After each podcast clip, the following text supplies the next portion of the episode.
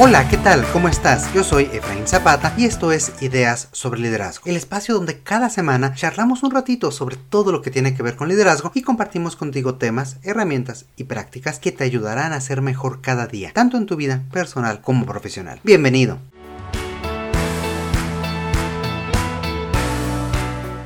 La vida es un maratón, no una carrera corta, y creo que los mejores momentos de trabajo vienen justamente de periodos de concentración y de enfoque intenso entremezclados con momentos de distracción significativa, es decir, esos momentos que nos dan un respiro y nos permiten ver la tarea que tenemos enfrente de una forma diferente, con una nueva perspectiva o con ideas renovadas que nos permiten encontrar alternativas. Un reto significativo en este momento es la falta de barreras entre nuestra vida laboral y nuestra vida personal, ya sea sea por la facilidad de continuar trabajando desde nuestro teléfono o porque nuestra oficina sigue estando en nuestro hogar, a veces pareciera que despertamos con el objetivo de trabajar y nada más, y caemos en dos extremos, trabajar todo el tiempo o distraernos todo el tiempo. El punto está en hacer ajustes y cambios intencionados en nuestras rutinas y en nuestros hábitos que nos permitan cambiar los resultados que obtenemos. Por ello, hoy me gustaría compartir contigo algunos consejos de productividad que me han permitido no solo ser más efectivo en lo que hago, sino también tener oportunidad para disfrutar de estos momentos de inspiración, de respiro y de descanso sin descuidar mis responsabilidades.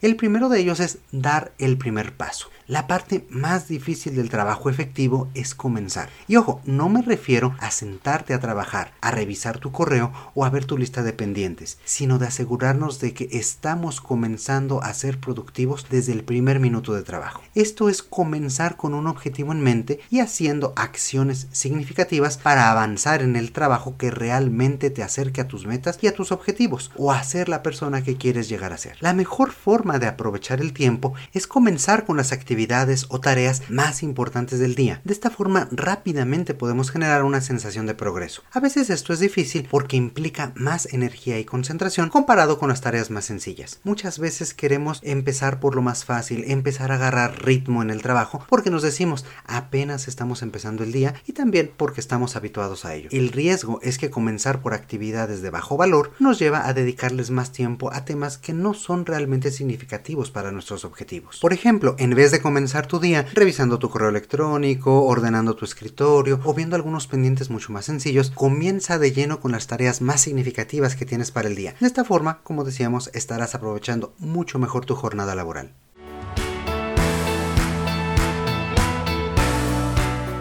Otro punto importante para mejorar la calidad de tu trabajo es preparar tu entorno más inmediato para comenzar lo más pronto posible a hacer estas tareas significativas y evitar distracciones. Para ello, apaga las notificaciones de tu teléfono, cierra las aplicaciones de correo electrónico, si estás en casa, cierra la puerta, procura tener un estudio ordenado y me refiero tanto al escritorio físico donde trabajas como al escritorio virtual en tu computadora. Elimina todas aquellas distracciones e interrupciones que puedas. No te preocupes, no te perderás de nada si te alejas de tus notificaciones y de mensajes de texto por un tiempo. Ahora bien, además de preparar tu entorno, asegúrate de diseñarlo intencionalmente para ser más productivo. Sí, escuchaste bien, hay que diseñar, no solo ordenar o acomodar el lugar donde realizas la mayor parte de tu trabajo diseña tu espacio para que éste sea más efectivo. Comienza por limpiar tu escritorio. Quita todo lo que hay encima y poco a poco incorpora las cosas que más utilizas realmente. Por ejemplo, asegúrate de que las herramientas, accesorios o aplicaciones que utilices más frecuentemente estén a tu alcance inmediato. Es decir, que no necesites levantarte por ellas. Parece mentira, pero perdemos mucho tiempo buscando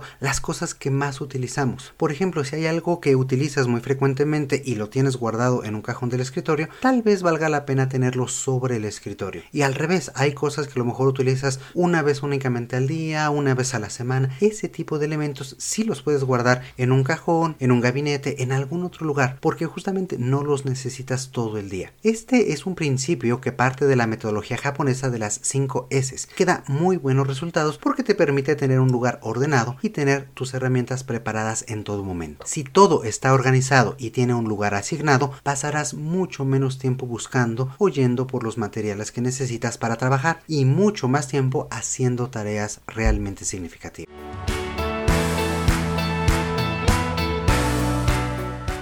Un tercer punto, además de preparar tu entorno, prepárate tú y establece sesiones de trabajo productivas. Prepara primero tu objetivo del día y una lista de pendientes que puedas mantener visible todo el tiempo. Si es un objetivo grande, prueba a separarlo en partes más pequeñas que puedas completar en el tiempo de una sesión de trabajo. Y bueno, tal vez te puedas estar preguntando, ¿qué es esto de una sesión de trabajo? Pues bien, son espacios o son momentos en los cuales te puedas enfocar totalmente en la tarea que tienes que hacer. Comienza con sesiones de trabajo cortas, tal vez de 5 o 10 minutos, y ve incrementando su duración hasta llegar tal vez a una hora. Al completar estas sesiones de trabajo, tómate un pequeño descanso, con un minuto basta. La intención es que tal vez te levantes de tu asiento y retomes con mayor energía las tareas que estás haciendo. Pero cuidado, cuando hagas estas pausas, no caigas inmediatamente en las distracciones que ya quitaste. No vayas directamente a tu teléfono. Si lo haces, la pausa de un minuto se convertirá en una distracción de media hora. Simplemente levántate, respira. Si quieres, ve por un café y regresa. Si ya llevas varias sesiones de trabajo, siéntate un momento en un sillón, cierra los ojos y tómate un par de minutos. Esto te ayudará a relajarte un momento y regresar con energía renovada. Con esto estarás listo para una nueva sesión. Hay personas que llaman a esta técnica Pomodoro, otras sprints de concentración. Yo prefiero pensar en ellas como pequeñas sesiones de trabajo enfocado y productivo. No importa cómo les llames, lo importante es lo que te permitirán lograr y el ritmo de trabajo que puedes adquirir con ellas. Tener sesiones de trabajo productivas es una de las formas más sencillas de ganar justamente este ritmo y este impulso en tu trabajo y mantenerte concentrado en lo que realmente importa. El trabajo que resulta de estas sesiones es de mayor calidad que el que se logra con un trabajo desestructurado porque te permite concentrarte realmente. Además te permitirá generar más y más pequeñas victorias que podrás celebrar al final del día.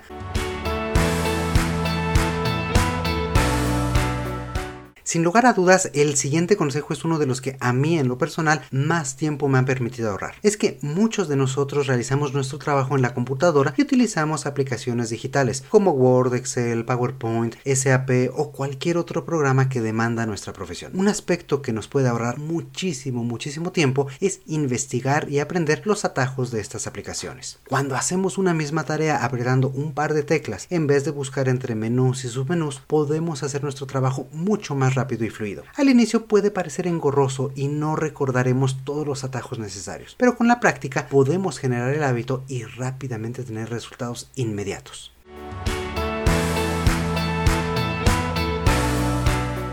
En este mismo sentido, puedes comenzar a automatizar tareas repetitivas. Por ejemplo, para optimizar tu trabajo, necesitas saber qué es lo que haces con más frecuencia. ¿Cuáles son esas micro tareas repetitivas que realizas diario? ¿Cuántos pasos tienen? ¿Cuánto tiempo te llevan? ¿Y qué otras actividades haces que pudieran eliminarse o integrarse para dedicarles menor tiempo a estos aspectos rutinarios y así aumentar el tiempo de trabajo efectivo? Hay tareas rutinarias que puedes automatizar. Por ejemplo, me he encontrado con que acordar un horario para una reunión puede llevarse literalmente días enteros. Para facilitarlo, puedes enviar un vínculo con tu disponibilidad de calendario y tu preferencia de días y horarios para reunirte. De esta forma, la otra persona puede tener a mano la información y escoger un espacio que se acomode a ambos y tú simplemente recibirás una notificación. Otro ejemplo, si tienes un cliente interno que hace solicitudes de forma frecuente pero fragmentada, puedes probar a establecer un pequeño formato con toda la información necesaria. De esta forma, tanto tú como él podrán dar un mejor seguimiento y tendrás más orden en tus pendientes.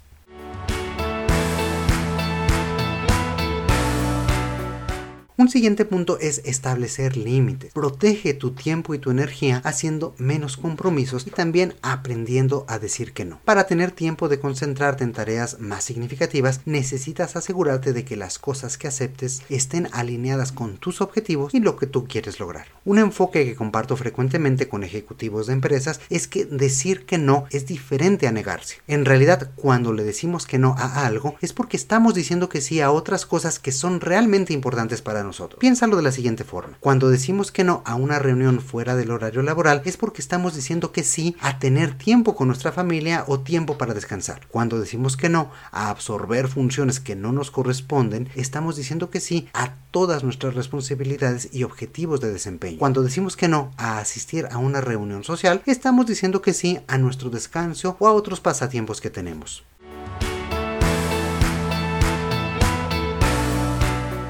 Para saber a qué cosas tienes que decir que no, revisa tus objetivos del día, tus objetivos también de largo plazo y realízate estas tres preguntas. La primera es, ¿quiero hacer esto? Si es así, ¿para qué? ¿Qué es lo que quiero lograr con esta actividad? Aquí es donde vemos si es algo que va a añadir valor a nuestros objetivos. Una segunda pregunta es, ¿por qué ahora? ¿Cuándo es realmente relevante que se termine esta tarea? ¿Qué pasa si no se hace hoy mismo, por ejemplo? Y por último, ¿es más importante que lo que estoy haciendo en este momento? Es decir, ¿realmente tengo que ajustar mi programación del día para hacer esta actividad ahora mismo? Responder estas preguntas hace mucho más sencillo evaluar si aceptar cierta propuesta, proyecto, tarea, reunión o incluso un evento social, sabiendo si realmente será beneficioso para ti. Ahora bien, si estas preguntas resultan difíciles de contestar o tienes muchas dudas, simplemente déjalo y di que no.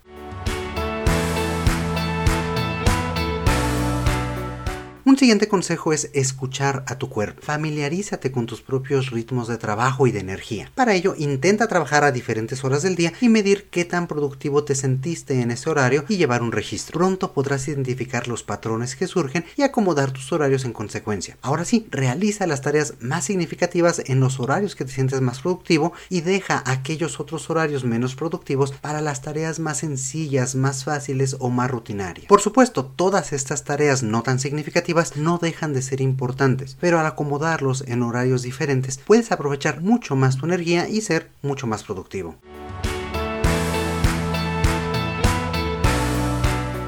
Por último, cambiemos el enfoque con el cual miramos el descanso. A veces vemos que el descanso es un mal necesario o un tiempo improductivo. Todo lo contrario, el descanso y las distracciones positivas son lo que te ayudarán a ser más creativo, a encontrar diferentes soluciones y realizar un trabajo de mayor calidad. Si le dedicas tiempo de forma intencional a tener distracciones significativas, podrás también tener una mejor salud, fortalecer tus relaciones interpersonales y tener tiempo para pensar. Tomar distancia del trabajo e incluso de tus tareas significativas da oportunidad para pensar y dejar descansar las ideas. Además, este tipo de distracciones de calidad realmente significativas te ayudarán a regresar mucho más energizado al trabajo. El objetivo es darle a tu mente actividades que le permitan descansar, pensar e imaginar. Este es un verdadero reto porque muchas veces pasamos nuestro tiempo libre o las pausas entre sesiones de trabajo en actividades que ocupan tiempo pero no nos dan ese respiro, ese cambio de estímulo ni esa renovación de energía. Por ello procura que las pausas entre sesiones de trabajo no sean para regresar al teléfono o a las redes sociales, sino para relajar, tal vez teniendo un momento de atención plena, charlando con alguien o realmente saboreando tu café o tu bebida favorita. El problema con las redes sociales y el teléfono es que su objetivo es mantenernos activos, enganchar nuestra atención y no dejarnos salir de ahí. En vez de descansar, continúas dedicándole atención y energía a los contenidos que te ofrecen y esta energía la pudieras estar ocupando para ser más productivo. Habiendo dicho esto, por supuesto que si te gusta estar en redes sociales o jugar videojuegos, lo puedes hacer. La cuestión es dedicarle un tiempo de forma intencional para ello y que no se vuelva una distracción que te aleje de tus objetivos. Por ejemplo, puedes dedicar 15 o 20 minutos a tus redes dos o tres veces al día, en horarios de baja energía o después de haber terminado un pendiente importante del día.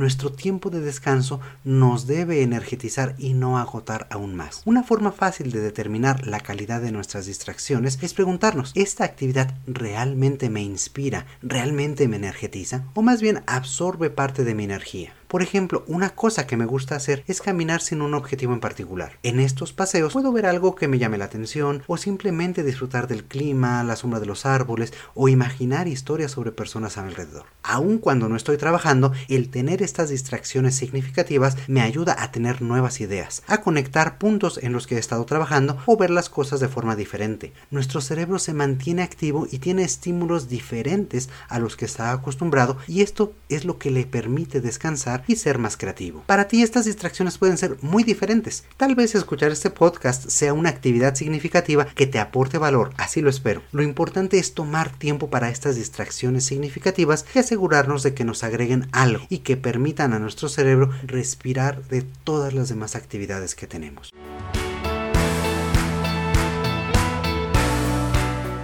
Y bien, con este último consejo hemos regresado al punto de origen, el darte tu propio espacio para que seas tú quien decide qué actividades realizar y tomar las riendas del día para que éste sea más productivo. Así que creo que podemos con ello cerrar este episodio. ¿Y qué te pareció este tema? ¿Te han pasado que sientes que no has hecho nada en todo el día o que parece que comienzas a trabajar a las 7 de la noche por atender otros pendientes? Cuéntanos tus experiencias escribiéndonos al correo hola arroba ideas sobre liderazgo.com o déjanos un mensaje en nuestras redes sociales. También puedes aprovechar para decirnos sobre qué te gustaría que platiquemos en el futuro y cómo te ha ayudado este espacio para lograr tus objetivos. Como siempre, te mando un fuerte abrazo. Yo soy Efraín Zapata y te espero a la próxima con nuevas ideas sobre liderazgo.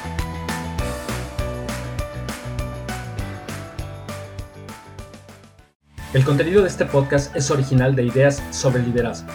La conducción y coordinación general están a cargo de Efraín Zapata. La producción es realizada por Edgardo Bustamante. Ideas sobre Liderazgo es una comunidad orientada a mejorar las prácticas de liderazgo y desarrollo de las personas y sus organizaciones.